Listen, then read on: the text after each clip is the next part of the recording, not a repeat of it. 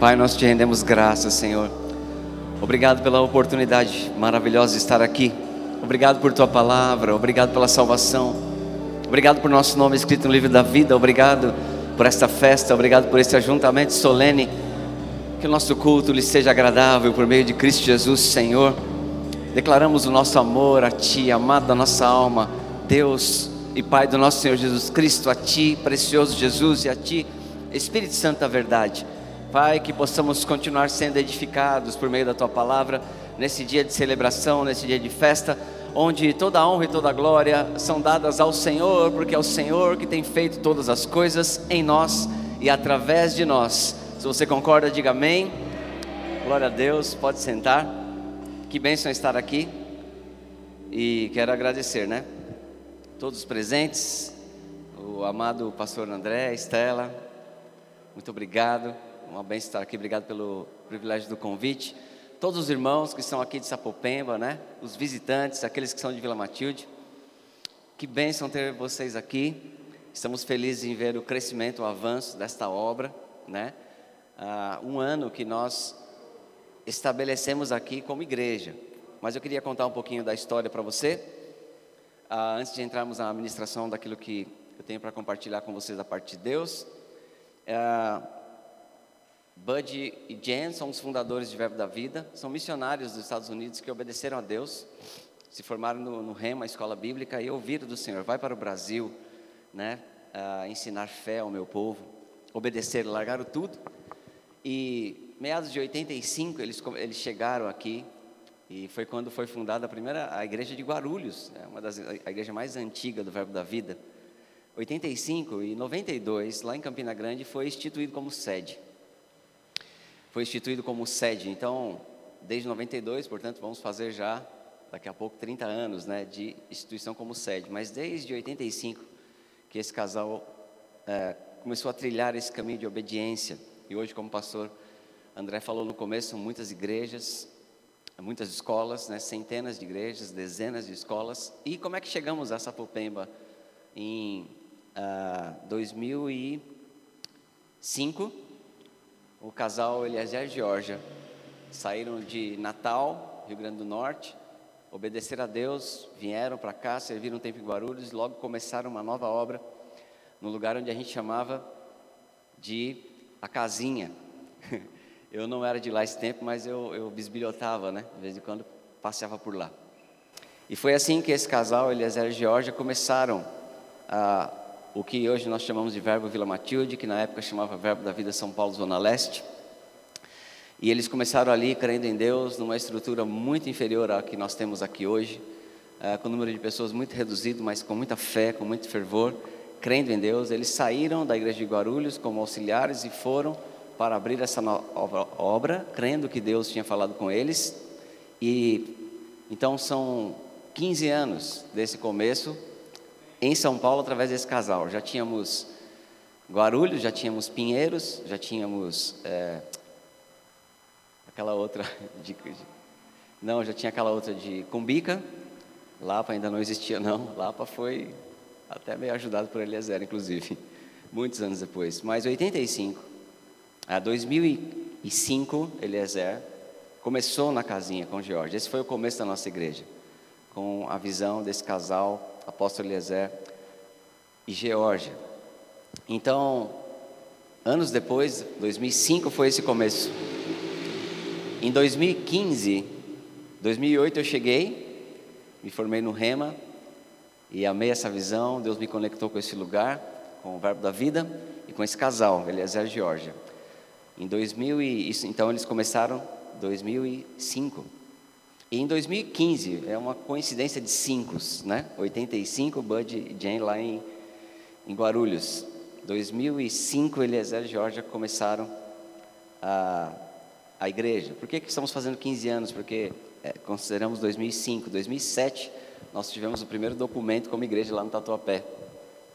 Mas eles começaram em 2005, efetivamente. Ah, e eu quero que você entenda porque eu estou falando desse começo. Eles começaram, de fato, na casa, na casa das irmãs Edileia e Edilene, começando com, como um culto na casa. Depois for, foram para uma garagem, que é a casinha. Lá era tão apertado que quando os irmãos iam se mover na unção, é, não tinha espaço, então eles saíam na avenida, corriam e voltavam. Quem é desse tempo aqui que, que passou por isso? A Cláudia, tem o Marquinhos, algumas pessoas, né? Só esses mais novos, como bem, bem observou a Estela no começo, né? Ela disse: pessoas que têm de casamento que a gente tem de vida. Imagina isso, irmãos. O tempo passa, né? Mas lá na famosa casinha, quando Eliezer e Jorge começou, era um mover maravilhoso de Deus. E era bem ali na, na marginalzinha onde tem a, a metrô, a parte de baixo do metrô Vila Matilde, metrô Penha. E eu cheguei a participar de um culto lá, lembro que eu fui tocar num CD do amado Andrezinho, primeiro CD dele, onde eu toquei aquela música Cheios, né? Estava começando, o Exas me levou lá, e eu parei e assisti um culto lá. E estava o Herênio ministrando, profetizando, estava uma unção maravilhosa, a, a, a, unção de Deus naquele lugar, e muitas coisas que vivemos hoje, foi falado naquele culto, eu ouvi coisas, em um culto que eu fui, eu ficava fugindo do Herênio, porque achava ele muito esquisito, então eu ficava fugindo, ele vinha para um lado e ia para o outro, ficava atrás da até da hora de eu subir para o estúdio para gravar com o André. Isso tudo lá em meados de 2005, 2005, 2005 eu já estava ah, namorando, 2006, 2007, 2008 quando eu vim, né? E eu ficava nesse culto me escondendo. E no final de tudo, mas eu estava recebendo muito no meu coração, meu irmão pra, naquele dia, essa visão entrou no meu coração. Somente uns três anos depois que eu fui vir de fato para ser um membro do Verbo da Vida. A Leila nem, não, ela nem pode lembrar essas coisas porque eu estava só ah, namorando, né? Visitando a igreja. Uma igreja que começou numa casa, chegou até na casa de irmãos, chegou até essa casinha onde era uma garagem apertada para se proteger do frio, eles colocavam plástico no portão. Quem já fez isso para fazer festa de aniversário na sua garagem? Era assim a igreja. Quando os, e o fervor era muito grande e eu percebi aquilo no meu coração, era algo diferente. Eu lembro de uma das coisas que eu fiquei muito espantado quando eu vi Vitalino lá, né? Eu, o Vitalino era amigo do meu pai. Imagina isso, né? É, gerações, e aí eu, o Vitalino estava desviado, assim, ele, ele não estava congregando. E eu vi irmãos queridos lá, e, o Vitalino cheio de fervor, eu falei: Meu Deus, até o Vitalino está aqui. Tem alguma coisa nesse lugar, né? Aquilo me chamou a atenção. E eu fiquei fugindo. Acontecia isso que eu falei: os irmãos ficavam empolgados com a palavra. Quando eles iam se mover, não dava para correr, eles tinham que sair na avenida, dar a volta e voltar. Né? E estava recebendo no meu coração, recebendo no meu coração. E quando foi no final, o Herênio me encontrou. E ele falou assim: É, você Ficou fugindo, mas recebeu tudo, não foi? Eu falei, rapaz, esse, esse irmão vê coisa. e quando foi anos depois, irmãos, eu vim, servi, ajudei apóstolo Eliezer. Foi ele que viu a chamada de Deus na minha vida e me lançou para o ministério, sou muito grato. Então, quando foi em 2015, 2015 foi que ele teve a direção de mais uma vez é, levantar as estacas e ir para uma nova obra em Taubaté. E foi aí que o, o desafio de uh, pastorear, presidir uma igreja me foi lançado. Eu era auxiliar e aceitei o desafio. E é uma coisa que nós só podemos fazer com a graça de Deus. Como vocês viram o André testemunhando, eu não me via assim, também não me via, mas Deus nos vê. É Deus que vê o local, é Deus que vê uma obra, é Deus que vê o coração das pessoas, é Deus que nos vê, é Deus que vê a capacidade, tudo vem dele, tudo é por meio dele e o que não é por ele não subsiste, não é verdadeiro, não é real.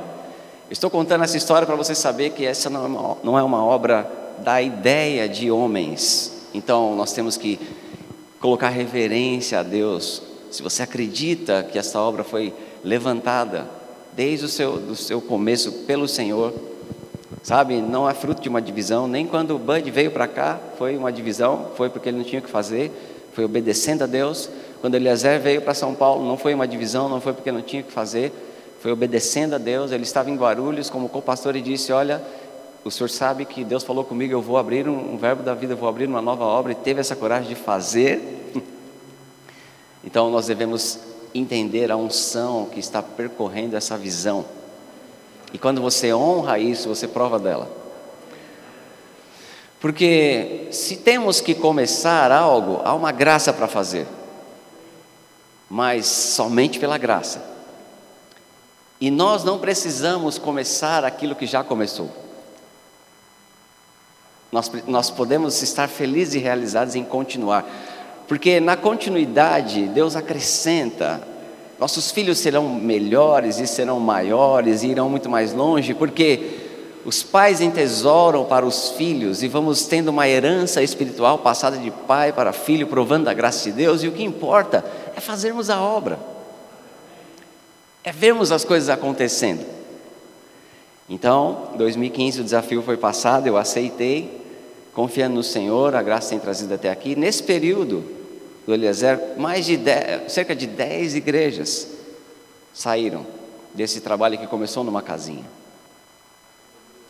Morumbi, São Miguel, Santo André, Mauá, Indaiatuba, Guaratinguetá, Paraguai, igrejas do Rio de Janeiro que foram ajudadas, que hoje era mesquita, hoje não sei qual é mais. E essa igreja que nasceu da obediência desse casal gerou muitas igrejas. Então, foi passado esse, esse desafio para mim de, de presidir, aceitei com a minha esposa, 2015, 2017 me tornei pastor em em tempo integral. E por que isso tudo foi possível? Repita comigo: a graça de Deus. A graça de Deus, ela te capacita, te coloca num lugar onde você não imaginou. Ela te dá uma força que você não sabia que tinha. Ela te coloca em movimento e você fala: Meu Deus. Quando você para para cantar sobre a fidelidade de Deus, é difícil não se emocionar, porque você olha a sua história, e ver os traços do favor e merecido de Deus na nossa vida. e foi maravilhoso poder participar. E até que chegamos a esse ponto, ano passado, imagina isso. Nós continuamos, porque honramos essa unção, porque valorizamos os começos, porque valorizamos os aprendizados, porque não estamos sozinhos, porque temos a quem recorrer, porque estamos ligados com uma grande visão, como o pastor falou no começo o ano passado Deus nos deu esse privilégio de abrir esta obra aqui. Amém? e eu, eu quero falar como foi esse começo. Nós começamos também numa casa. Essa igreja começou com um culto numa casa. Verbo no lar nós chamávamos, né? E foi na casa do amado irmão Edmilson, da sua esposa, Edivaldo, perdão, e da sua esposa Marilene, que era aqui perto. Hoje eles não estão conosco, estão congregando em outro lugar. Que Deus os abençoe, nós os amamos. Eles são, foram muito especiais. Eles abriram a porta da sua, da sua casa. Eles, nós ficamos ali um ano, é, vindo todas as terças-feiras, ensinando a palavra, ensinando a palavra para muitas pessoas, muitos é, um grupo pequeno, né? Melhor dizendo, de irmãos queridos. E foi assim que nós começamos a perceber que havia algo diferente naquele verbo no lar.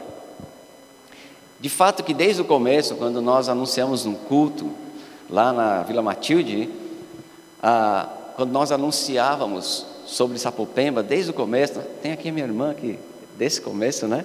Com seu filho, com seu marido, na verdade, estávamos lá na casa, quantas, quantas vezes naquela casa, estudando a palavra. Tem o amado irmão, é, é José o nome dele? Né? A sua filha com a Sueli, são, são membros aqui, graças são irmãos do começo, né? São, como a gente, como a gente fala, é, as primícias de Sapopemba. Quantas vezes, né? Ministrávamos a palavra, ensinávamos, os irmãos passavam por lá, e no final tinha aquele chazinho com bolacha que era clássico, né? Da amada irmã Marilene. Então, nós, desde o começo, quando foi anunciado esse no lar em Sapopemba, a gente percebia que uma igreja estava nascendo. A graça de Deus comunicava isso. E nós sentimos aquela unção, falando, meu Deus, tem algo diferente. Nós fizemos outros verbos no lar em outros lugares, Itaquera, Vila Carmosina, e, mas terminou, acabou o ciclo e o ciclo na casa do irmão Edivaldo e Marilene foi de três meses, e depois mais três meses, depois mais três meses, depois mais três meses, e depois de um ano, a gente tinha duas opções: ou parava ou avançava. E parar não parecia correto. Não parecia correto parar. E o Edivaldo, o irmão Edivaldo dizia: Olha, eu acho que a gente deveria ir para um lugar. Né? E chegamos aqui, eu vou encurtar um pouco a história. Mas por que, que eu estou falando tudo isso? Nasceu, irmãos, de uma visão de Deus. Eu me lembro que algumas vezes eu, vindo de carro, pegava, saía da minha casa e vinha para cá. E quando eu estava passando, isso aqui é um mundo, gente. Sapopemba é, é um universo. Aqui. São Paulo tem essa característica. Cada bairro é uma cidade, né? E quando eu vinha passando pelas vilas, pelas casas, vendo centenas de pessoas no trajeto todo, eu falava: Meu Deus, Mentalmente você pode imaginar, vamos abrir uma igreja aqui, vai lotar, mas vai fazer na força do braço para ver. Nada acontece. Se não há um agir de Deus, não há pessoas. Por que você está aqui doando o seu tempo? Por que você está aqui com o seu coração envolvido? Você que está chegando, você que veio, há um agir de Deus, há, há um mover de Deus, e Deus comunicando, sabe?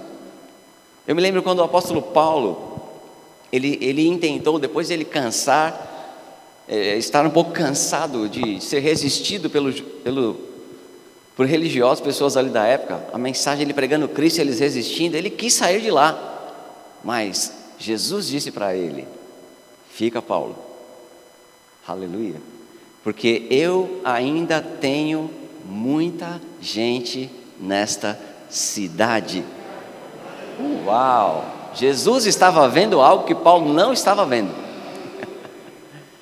E Paulo ficou. E deu certo. Mas interessante, ele achava que não, não estava mais valendo a pena. E Jesus disse: Fica, eu tenho muita gente ainda nessa cidade. Então, existem, existe uma, uma fase da igreja que não está instituída num prédio, onde Deus está vendo corações. Você percebe? Jesus via aqueles que eram deles, tem muita gente nessa cidade. E também temos aquela clássica escritura de Paulo, quando ele teve a visão de um homem, ele, Paulo era impetuoso, eu acho que ele já teria aberto umas dez igrejas em Sapopemba. e ele ia, e Deus ia direcionando, e uma vez ele tentando ir, ele teve um sonho, de um homem dizendo: passa a Macedônia e nos ajuda. Então ele soube, né, que deveria ir para aquele lugar. E foi assim, ele foi assim que ele soube, então, então não vou para cá, vou para esse lugar, porque ele reconheceu como uma chamada de Deus. E foi e deu certo. Agora, nós sabemos que aquele, aquela visão, passa a Macedônia e me ajuda, era uma visão de Deus direcionando Paulo. Então você consegue perceber que Deus estava vendo um povo na Macedônia. E é por isso que nós dizemos que uma igreja não se abre. Entende a minha mente? Vindo pelos bairros, quantas vezes com alguns de vocês, Valmir muitas vezes, é muita gente aqui. Mas vai fazer na força do braço. Não dá certo, outros já tentaram. Eu vi testemunho de pessoas nesse bairro que fizeram e, e pararam. Na força do braço não funciona, mas é diferente quando Deus começa a comunicar. Eu tenho pessoas naquela cidade, há pessoas naquele lugar. E é por isso que a gente descobre que uma igreja não se abre, não é uma mera estratégia humana. Por que um casal? Por que vir? Por que começar? Por que começar algo lá de novo se já tinha uma visão? Algo de Deus que é comunicado. Então, uma igreja não se abre, uma igreja nasce fruto da resposta de Deus ao clamor do coração de pessoas. Que clamor? As pessoas que clamam por alguma coisa que elas não sabem o que é nem onde tem, mas é uma sede, é uma fome, é uma sede da palavra, é uma fome de conhecimento que Deus levanta, aleluia. São pessoas que talvez não têm acesso a, a liberdade da fé cristã, talvez não entenderam a plenitude ah, do Evangelho, não ouviram sobre a cura, não ouviram sobre alguma coisa que elas vão celebrar quando aprenderem, mas elas estão clamando. Eu, eu fui uma pessoa assim. Eu fui uma pessoa assim. Que eu desejava o que hoje sei que é estar na escola bíblica Rema. Mas eu só soube que era aquilo quando eu estava sentado na sala de aula em 2008, ouvindo realidades da nova criação com o Policarpo, justiça de Deus com a, com a Rossana Delira e tantos outros, e Gálatas com o nobre André. Quando eu estava sentado, especialmente com o nobre Policarpo ensinando realidades da criação, meu coração se rasgou. Falei, meu Deus, era isso todo o tempo, mas eu não sabia que existia aquela revelação, eu não sabia que existia um lugar falando sobre aquilo, mas Deus poderia olhar para mim e falar: Ele tem fome e sede, eu quero satisfazer esse desejo, eu quero dar essa resposta para Ele, eu quero conduzir Ele em triunfo. E eu penso que é isso que Deus quis dizer para Paulo quando disse: Eu tenho muita gente nessa cidade. Quis dizer para Paulo quando ele disse: Olha, passa a Macedônia e nos ajude. Deus sabe e eu, onde estão as pessoas que têm fome e sede. Deus ama todos, entende? Mas Deus sabe porque uma igreja, uma instituição no local é o que? É como um farol, é um ponto de referência, onde ele reúne estrategicamente pessoas. Você vê, eu acabei de contar uma história para você de um lugar que começou numa casinha e se espalhou pelo Brasil e, pelo, e por outros, até outro país. Aquilo se tornou um ponto para treinar pessoas, para habilitar pessoas, para capacitar pessoas para enviar essas pessoas depois.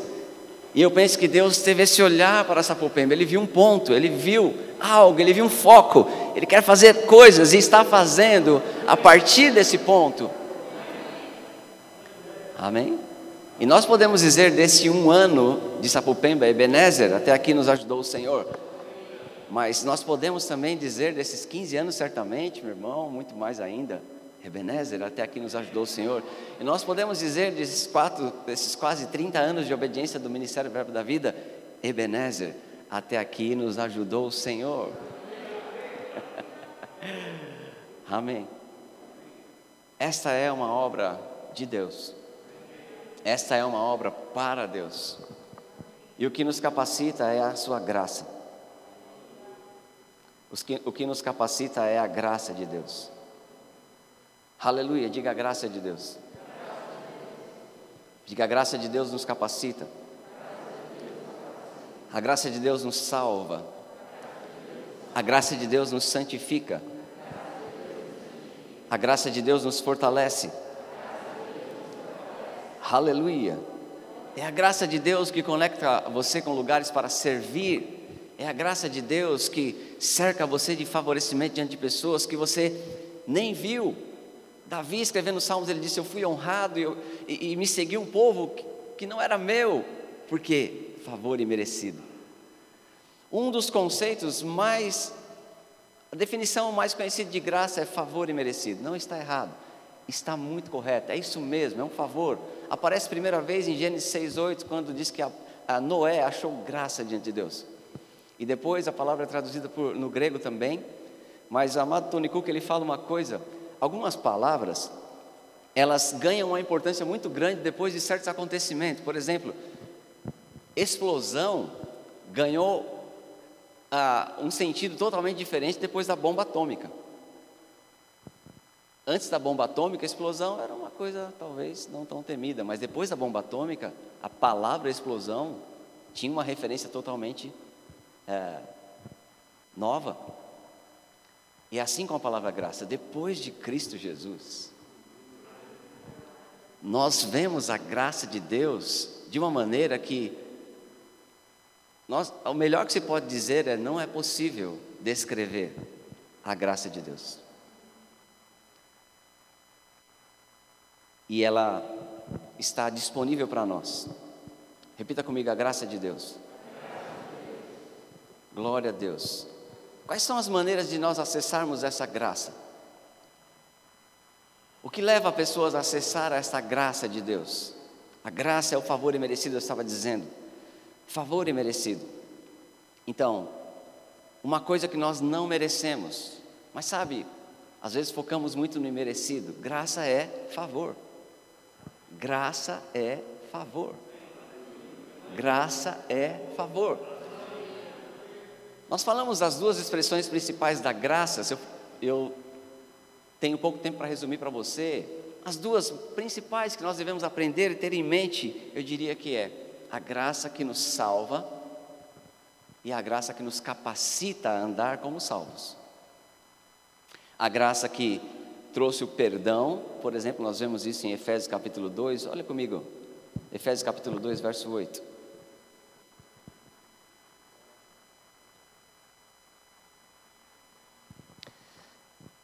Porque pela graça sois salvos, mediante a fé, e isto não vem de vós, é dom de Deus. Que definição maravilhosa! Pela graça sois salvos. Você não será salvo, você já foi. Você não está sendo salvo pelo quanto, pelo quanto você vem na igreja, pelo quanto você serve, tudo isso é muito importante, deve ser feito, mas você foi salvo. Diga eu sou salvo. E o que nos salvou foi a graça de Deus, o favor imerecido. Pela graça sois, não sereis. Amém? Então ele está falando da salvação que nós já alcançamos. Qual é essa salvação? É que o nosso espírito foi recriado em Cristo Jesus. Ele nos deu a nova natureza, Ele nos perdoou, Ele tirou a incapacidade, Ele tirou a nossa capacidade, a nossa, Ele tirou a nossa incapacidade de produzir resultados e nos capacitou para fazer coisas como essa. Abrir igreja, pregar, ministrar, obedecer, ir, servir, continuar, perseverar, persistir, não desistir, abrir de novo, fazer, continuar.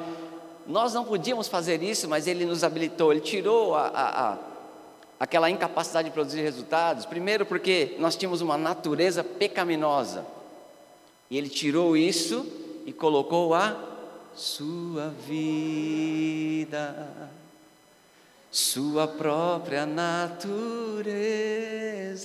restaurou-nos a beleza de viver amando o Senhor. A gente estava longe disso, gente, e a gente não fez nada. A gente só acessou pela fé. É abrir mão de você mesmo, é abrir mão da sua limitação e abraçar. Eu quero a graça. Primeira coisa, primeira coisa que ela vai fazer, ela salva você. Ela salva você de, do pecado, das garras de Satanás. Ela salva você de você mesmo. Pai, eu não posso ir muito longe, não posso fazer muita coisa. Eu te capacito. Salva você de você mesmo. Mas a primeira coisa, tira a natureza pecaminosa, coloca a vida, a natureza de Deus. Quantos receberam aqui? Sabe, se você tem vivido sem essa natureza, você precisa encontrar o autor da vida. Sem Jesus não, não dá. Sem Jesus não tem vida, Ele é o autor da vida, é o título que ele recebeu no livro de, no livro de Atos, o autor da vida. Pedro disse de Sarte: mataste o autor da vida, mas ele está vivo, ele ressuscitou. E se você por algum motivo, eu creio que talvez não tenha ninguém aqui, mas eu, deixa eu dizer isso: não dá para viver longe do autor da vida, sabe? E fica ainda mais sem graça se você recebeu o autor da vida, recebeu essa salvação e se afastou porque agora você tem uma comparação, você sabe o que é andar com Deus, você sabe aquilo que um dia queimou no seu coração. Talvez você se afastou, mas é tempo de voltar, porque meu irmão, não vamos resistir, não vamos perseverar, não vamos conseguir, meu irmão, minha irmã, não vamos chegar no final da nossa jornada se não for pela graça, a mesma que nos salvou, ela nos capacita para chegar até o fim, para fazer, para produzir resultado. E aqui mesmo tem uma definição: como nós acessamos? Graça. Porque pela graça sois salvos, mediante a fé. Como é que se acessa a graça que salva, que fortalece, que te leva a contribuir, que te leva a servir, que te leva a obedecer, que te leva a fazer a obra? Como se acessa? Como acessamos a graça salvadora, como acessamos a fé em qualquer aspecto? Pela como acessamos a graça salvadora, é como acessamos a graça sobre qualquer aspecto, pela fé. Nós temos que confiar nesse favor. Quando Deus mostra o seu favor e fala, nós ficamos maravilhados, às vezes é muito grande para a nossa cabeça. A fé recebe o favor de Deus. Eu posso, eu vou, porque eu confio no favor de Deus. Como fomos salvos? Acreditamos nessa graça. Como nós acessamos a graça de Deus em todos os aspectos? Diga, pela fé. Você precisa acreditar que há um Deus mais forte do que você, mais sábio do que você, mais é, que vai te mostrar caminhos, que vai, sabe, Ele está interessado em você e você acessa essa graça, essa graça salvadora pela fé. Diga pela fé. Então, a primeira maneira de acessar a graça de Deus é crendo. Você precisa crer na capacidade. Estar com Deus é, é, é ter o Senhor Deus em você, é ter capacidade. Cada pessoa que eu contei nessa trajetória teve que acreditar numa capacidade divina. Bud era um caminhoneiro iletrado. Quando Deus disse, vai para o Brasil, que é Brasil? Talvez ele conhecesse só a Amazônia, né? Que estão querendo tirar, mas é nossa. um homem iletrado, um ex-pecador, porque todos nós somos mais do tipo radical, que falsificava o uísque.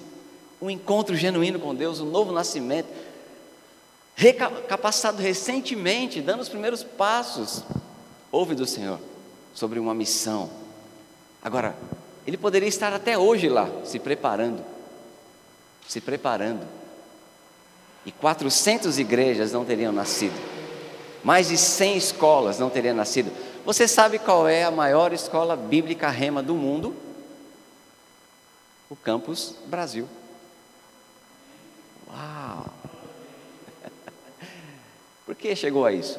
Porque um homem um dia teve fé para acreditar na graça de Deus. Não tinha recurso, acreditou na capacidade. Então, cada pessoa dessa história, Eliezer e Georgia, quando saíram de Natal, eu, quando doei a minha vida para servir ao Senhor no ministério com a minha família, Pastor André e Estela, quando aceitaram liderar, estão fazendo um bom trabalho aqui nessa amada igreja Sapopemba, que está crescendo. Você, quando Deus te dá um comando, quando Deus te dar um direcionamento, como é que você acessa essa graça? Pela fé. Eu creio, não é na minha capacidade, não é na minha força, eu vou fazer. Amém? Diga, pela fé. lembro, lembro o amado apóstolo Guta, nosso presidente hoje.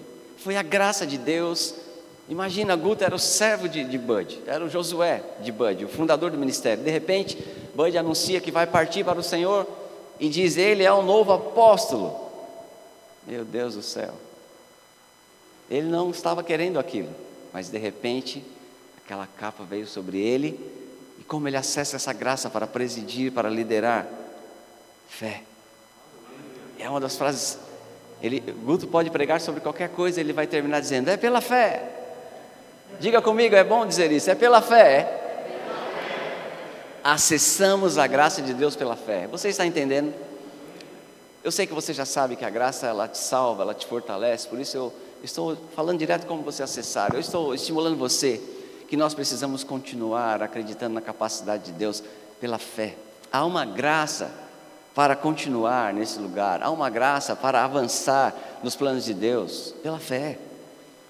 Tem que crer acreditar, Senhor, eu vou. Não pense, irmãos, cada vez que nós vamos a um desafio, cada vez que vamos ministrar, cada, eu estou num desafio agora, cada, Senhor, vamos fazer dois cultos, vamos pregar domingo de manhã e à noite.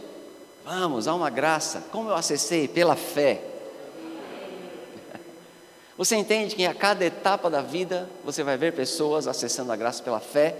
E não pense que somos infelizes, não pense que é pesado, é a melhor coisa do mundo é maravilhoso demais. é, estamos alegres, meu irmão, porque há uma graça, é um poder, uma capacidade, sabe? Favor, favor é muito bonito. Eu estava falando favor imerecido, a gente foca no imerecido, precisamos lembrar do favor, é o favor. De repente, pessoas se ligam a você, meu Deus, como isso aconteceu? Favor. De repente, pessoas que você nem conhece, elas chegam, se aproximam, vêm para servir, Favor. De repente a gente encontra um prédio bem localizado, um irmão é usado por Deus para ajudar. Favor. De repente a gente tem que fazer coisas e tem acesso às pessoas, sabe? O mundo tem uma linguagem. Propina. Propina é. Eu não sei essa palavra. É desvirtuar o, o favor, né? Propina é a, a prostituição do favor. Entende? O mundo conhece a propina. Você vai lá, dá uma propina, você conhece, você consegue as coisas. E a igreja não. Eu creio que você sabe disso, a igreja não pode avançar com meios ilícitos. A gente não paga propina. A gente tem que lidar com situações. O que é que nos favorece? O favor. Quantas vezes eu, eu orando no gabinete diante de situações difíceis e a gente sempre confia nesse favor. Ah, esse favor é maravilhoso. Eu digo, Senhor, o mundo conhece a propina, nós temos o teu favor. Abre portas, opera milagres, autor do caminho, luz na. Senhor, eu preciso de líder, favor. Senhor, eu preciso de ministros, favor. Senhor, precisamos de pessoas, favor. Senhor, precisamos de recurso, favor. Meu Deus do céu. O favor de Deus, quando conhecido, quando valorizado, sabe, a igreja muitas vezes está focando em tantas coisas e desprezando o favor de Deus. Eu aprendi a confiar no Senhor nas coisas que mais, ah, deixa eu dizer isso para você, as coisas que, que mais são desafiadoras na igreja. Foi onde eu apliquei a minha fé, sabe, finanças, pessoas, para ter o favor de Deus. E eu nunca, nunca quero sair desse lugar, é tão melhor. Porque eu tive que pôr um pouco de força. Não, eu não quero esse meio, eu quero o teu favor. Então, eu não, não acertava tudo, estava aprendendo. Eu quero, estou aprendendo ainda. Mas uma coisa está bem estabelecida: eu vou confiar no favor de Deus. Sem, acep sem acepção de pessoas, sem titubear, sem duvidar, o teu favor, Pai o teu favor. É tão tranquilo, meu irmão. Se você quer saber como levar a sua vida de uma forma vitoriosa, com leveza, sabe, fazendo a obra de Deus, sendo preservado na salvação, confia na graça de Deus. Acesse pela fé. Em toda essa trajetória, eu estou há cinco anos presidindo. Um grande desafio foi me passado quando eu aceitei presidir. Favor, Sabe, finanças era importante, pessoas era muito necessário, pessoas indo, pessoas ficando, pessoas chegando, uma grande transição, e eu decidi guardar o meu coração, Senhor, eu vou confiar em Ti. Eu quase cantava aquela música do Cats Barnea, darei meu grito de alerta, Senhor, só confio em Ti. É uma escolha. Então, se você para de confiar no favor de Deus, o que acontece? Você começa a sediar as pessoas de uma forma errada, e eu falei, nunca vou fazer isso. Era em oração, Pai, manda quem o Senhor tem preparado, eu preciso do teu favor. A obra não é minha, Pai, a obra é tua. Eu, eu nunca, eu nunca tive que dizer isso para ele, não. Parece um pouco mal educado, né? Mas eu, sei disso.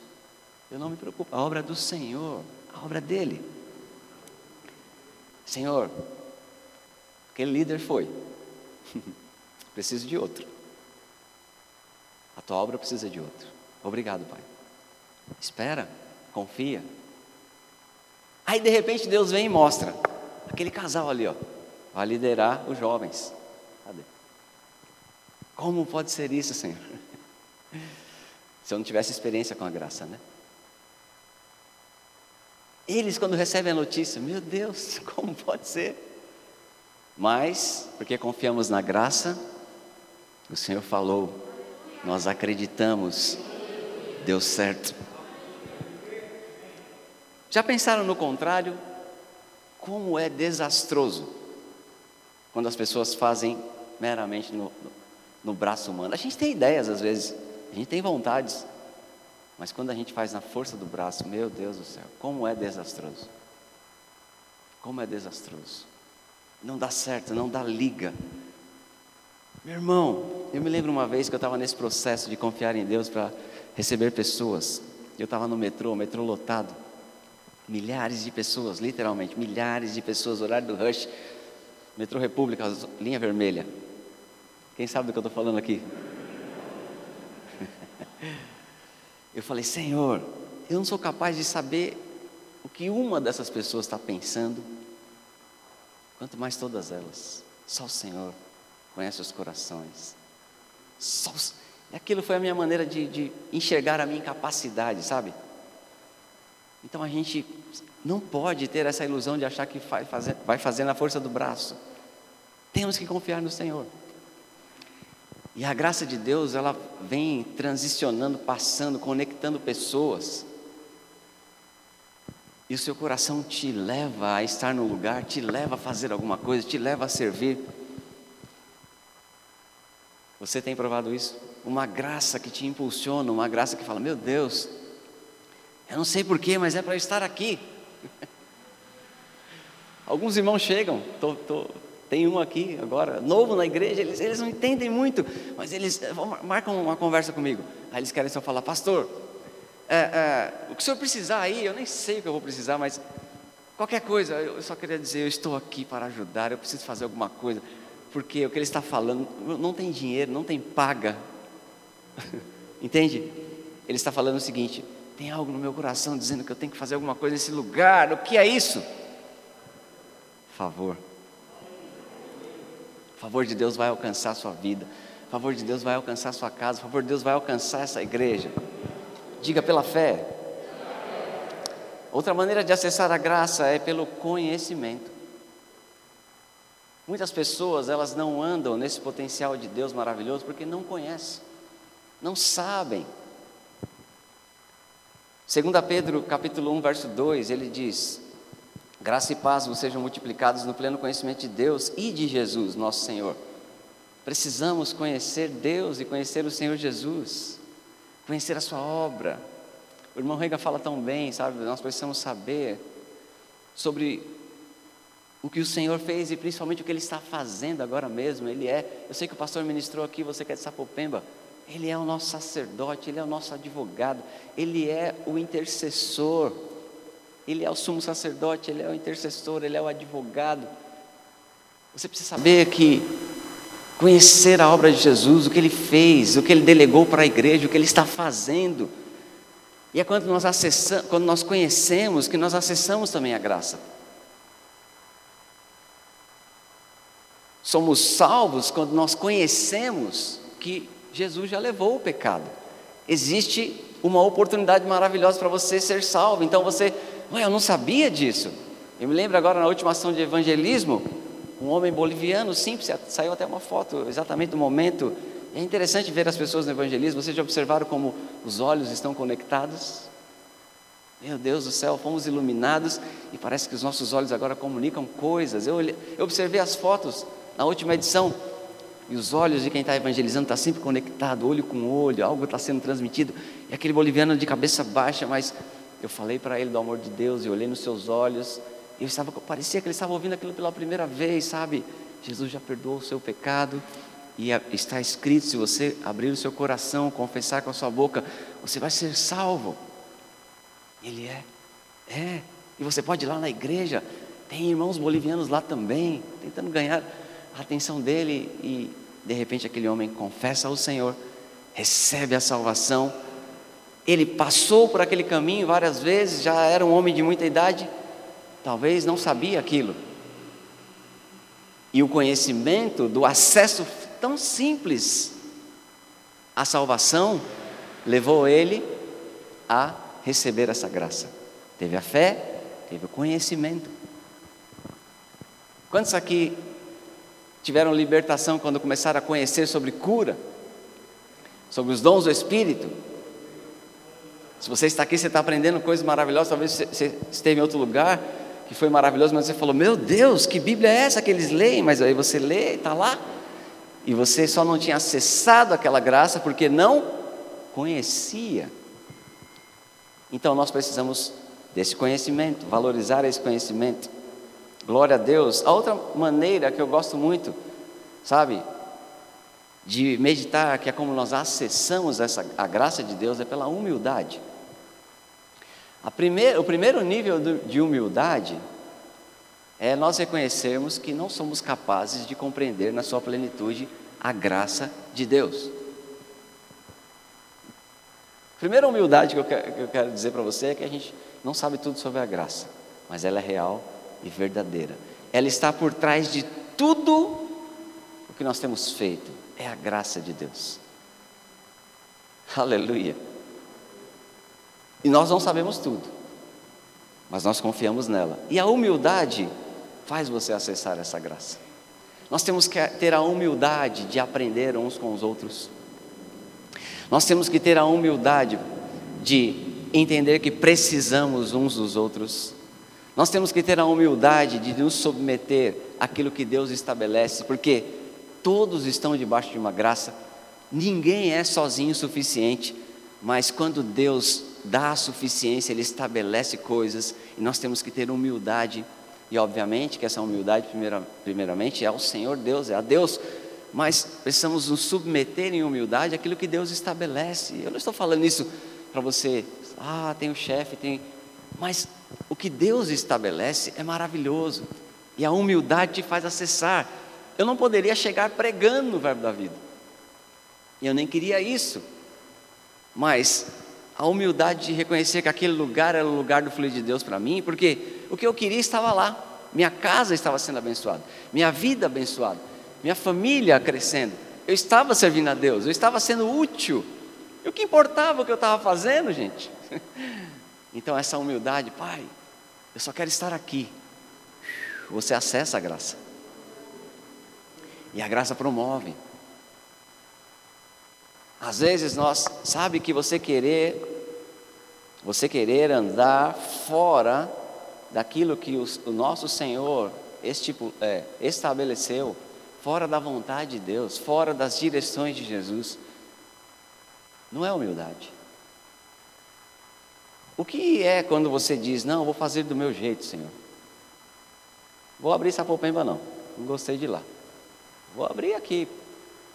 Qualquer outra coisa, o que é quando você ignora aqueles comandos no coração, você não se sujeita, é o contrário da humildade.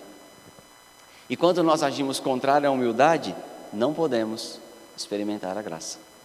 Mas quando nós dizemos, Senhor, do seu jeito é melhor. Se o Senhor está dizendo, é o Senhor que sabe. Então você vai provar essa graça.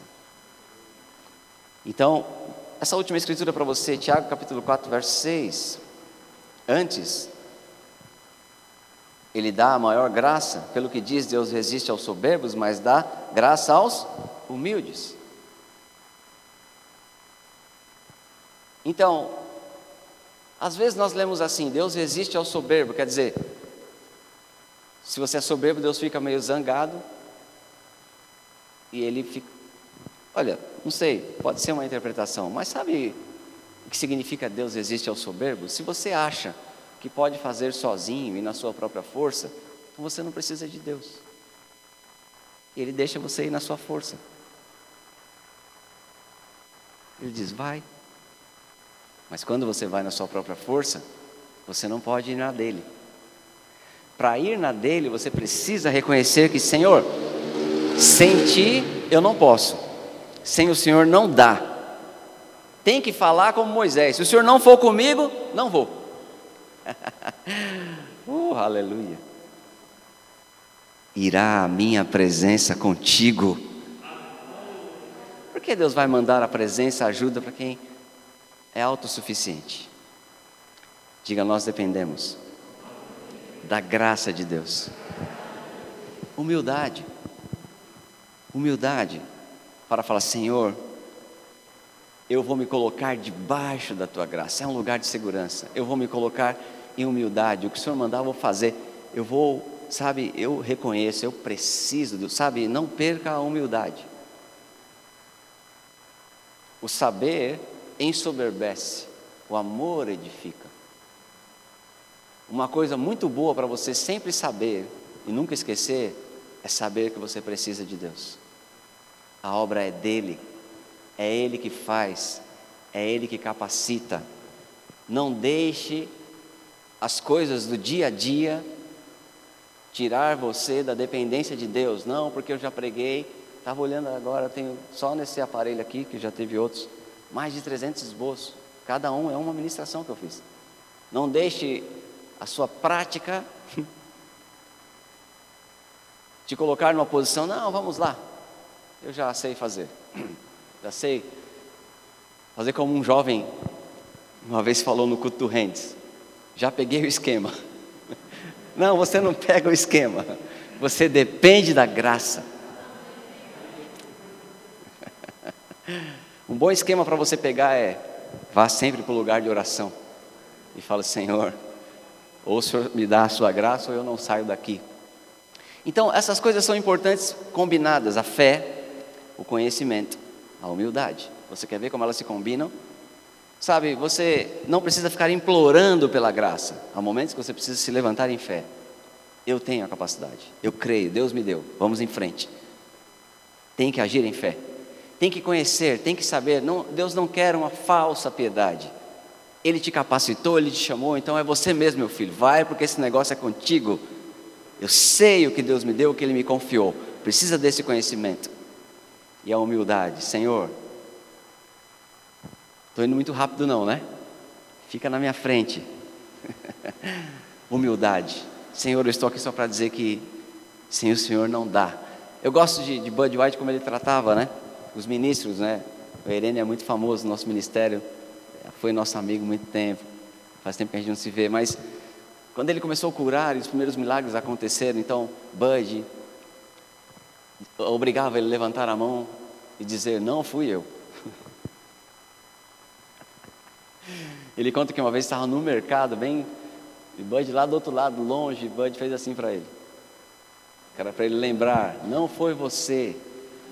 Então, sabe, é muito fácil sair da humildade quando nós, quando nós começamos a ver os resultados e, olha, fomos honrados agora, já abri até uma igreja, já sei fazer. Peguei o esquema. É tempo de levantar a mão e dizer: Não fui eu. Paulo escreve que trabalhou mais do que todos os apóstolos, e foi verdade. Só de carta a gente tem muito mais escritos. Imagine de trabalho, hein, pastorzão? Mas ele diz uma coisa maravilhosa. E eu quero terminar com isso. Todavia não eu, mas a graça do Senhor em mim. Quero que vocês fiquem em pé. Vem cá, Leila. Quero orar por esse casal. Pai, obrigado pela graça que os trouxe até aqui. Eu quero liberar sobre eles, Pai, uma unção fresca para essa nova etapa. Só o Senhor poderia ter trazido eles até aqui. Este um ano, Pai, há muito que celebrar e comemorar. E cremos em todo o avanço que virá.